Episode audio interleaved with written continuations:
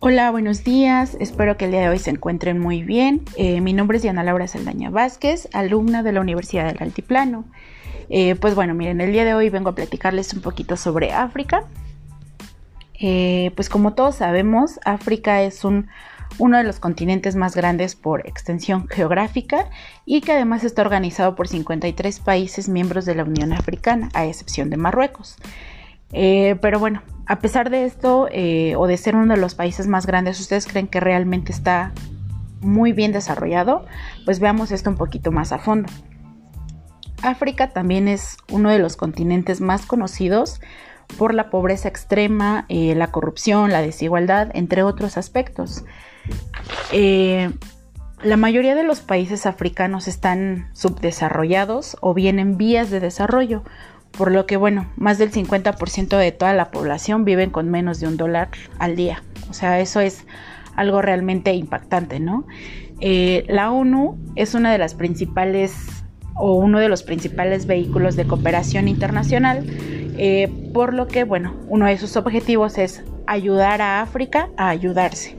Esto pues apoyando el desarrollo económico, social, eh, así también como el apoyo y la protección para los derechos humanos eh, de todas las personas. Algunos de los desafíos que, pues ha sufrido África son los grandes cambios climáticos, que esto no solo afecta a la salud, sino a la seguridad alimentaria pues de toda la población. Eh, otro claro ejemplo pues es la, el ébola, que el 23 de marzo del 2014 la OMS anunció que bueno, la existencia de este de este brote en Guinea. Esto, bueno, desde que se descubriera que fue en 1976. Además, eh, otro tema muy importante es la corrupción. Esto sin duda es uno de los desafíos más grandes que, tiene África por el tema de, del gobierno, del crecimiento económico, eh, de la paz, de la estabilidad y del desarrollo que debería tener África. Eh, pero bueno, creo que a lo largo de los años se ha venido trabajando y pues obviamente no todo es malo.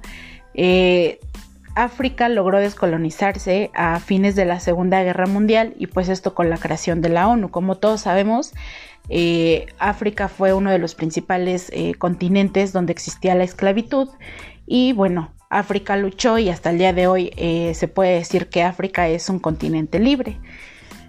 Además, eh, pues en 2017 eh, su economía creció aproximadamente de un 3-4 punto por ciento. Eh, esto pues ayudando a toda la gente a que ingresara a la, clase media.